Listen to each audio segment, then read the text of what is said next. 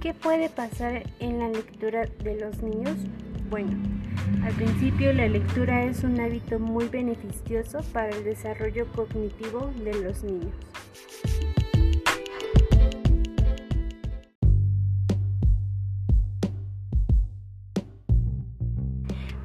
Dándole continuidad, también tiene el poder de trasladar a los pequeños a un mundo de fantasía en el que pueden desplegar toda su creatividad y aprender muchísimas cosas nuevas.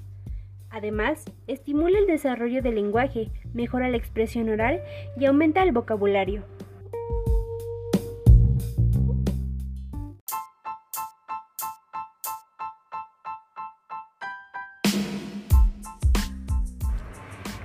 Y la finalidad, asimismo, los libros potencian la memoria y el pensamiento abstracto. A la vez, mejoran la concentración y fortalecen la relación padre e hijo.